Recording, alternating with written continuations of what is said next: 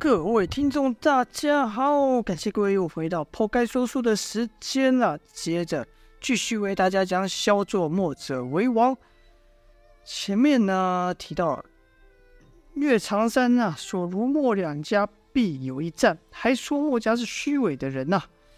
但在姚建轩心中，墨家人都是英雄。他想，所谓英雄就应该像墨家人一样，受百姓拥护，而且本领高强。但岳长山却以九黎为例，说当初若非赵天烈凭着绝对的武力把这些大小不同的势力统一起来，九黎一带不可能像现在这般。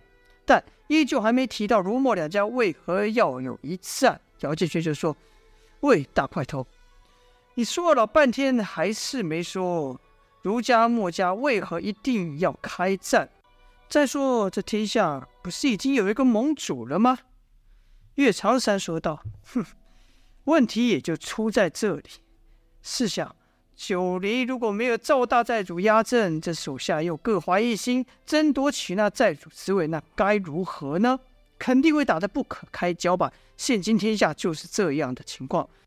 想当初啊，天下诸侯拥戴晋王为天下盟主，确实为天下带来了短暂的太平之日。”但现在不同啊！众所周知，现今的晋国早不是以前那个晋国了。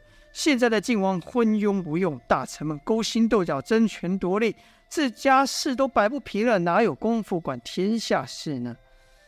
他要是个没什么影响力的小国也就罢了，偏偏他还是盟主呢。其他国家看这盟主都真的这么凶了，便纷纷效法，你打我，我吃你。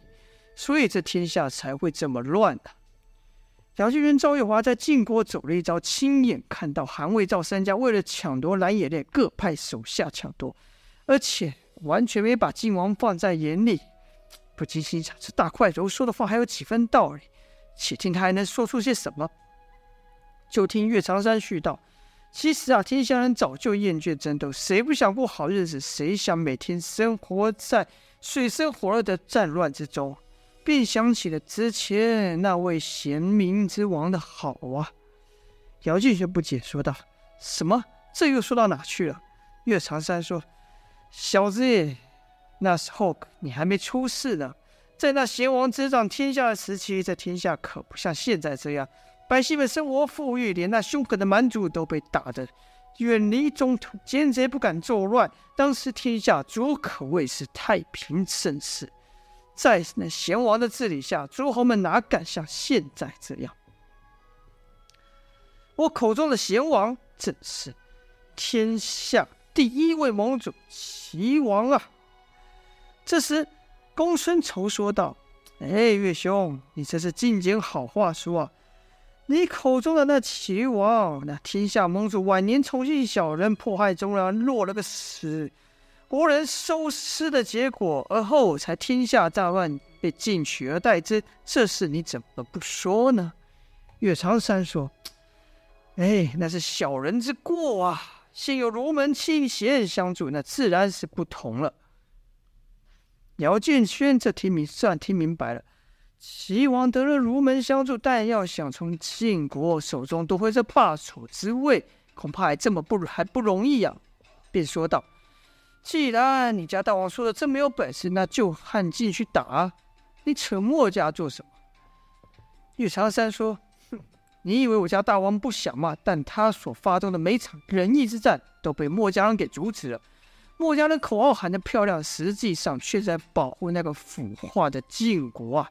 表面上说是为了保护百姓，但他们所作所为，其实是在阻碍我王一统。”天下实现和平的脚步，所以欲得天下，势必先把这群虚伪的墨家人给打败。跟着就听岳长山继续说道：“盟主之位，有能者居之。试问当今天下谁比我家大王更有贤能，更适合一统天下呢？百姓们也早已厌倦了争斗，期盼着从前的盛世再现呐。”岳长山不愧是齐王派来的使者。把齐王的野心说得像救世主一样吧。赵月华听完后，脑里联想到一个人，小声对姚建轩说道：“不说他的名字，我还以为他说的人是讲南宫烈呢？姚建勋说：“是啊，南宫烈一心想让南宫家重新执掌武林，这齐王则是想重新夺回天下盟主的位置。这两个人的确很像，难怪他们走到一块去。”这时赵天烈说：“我们九黎一直不参与这些事，你家大王为何三番五次找上门呢？”岳长山说：“啊，寨主莫怪要，实在是因为你们九黎势力太大，而那晋国实力虽然不如昔日，但手下武林高手甚多啊。光是那无心山庄就够让我家大王头痛了。而我家大王放眼天下，能和无心山庄一斗的，除了赵大寨之外，没有别人呐、”听到此啊。众人的心里也都明白了，齐王第一次要九黎为他做事的时候，被赵天烈给拒绝。齐王就想得不到你就毁了你，免得九黎去投靠晋，这才派杨无惧等人攻打九黎。哪知啊，反被人打个落花流水。于是，一计不成又生一计，这才派岳长山上九黎，而后才有姚建勋与赵月发去取蓝眼泪一次。这时，李密说道。这金龙鳞可是天下至宝，你家大王真能舍得？岳长山说：“我家大王胸怀大志，在他眼中，金龙鳞与各位相比，根本不算什么。”说着呢，就把这装着金龙鳞的木盒恭恭敬敬的拿到赵天烈面前。赵天烈心想：怎么？难道我还不敢收你的东西吗？一股柔劲就把那木盒托在手中。岳长山见状，大喜说道：“多谢寨主，你要不收，我还真不好回去交差了。”赵天烈则说：“我要不收，只怕齐王的大军就要攻来了吧？”岳长山是笑而不语啊。赵天烈接着说道：“你跟你家大王说，我九黎不过是这江湖上的小角色，争夺天下的大事，我没有兴趣，也没有能力。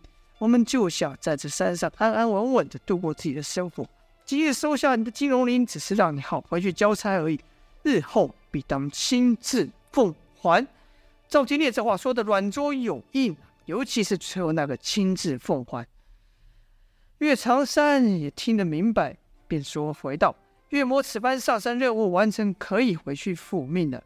赵大寨主的话，我也会如数传达。”赵天烈一挥手说道：“好，那就不挽留了。”于是。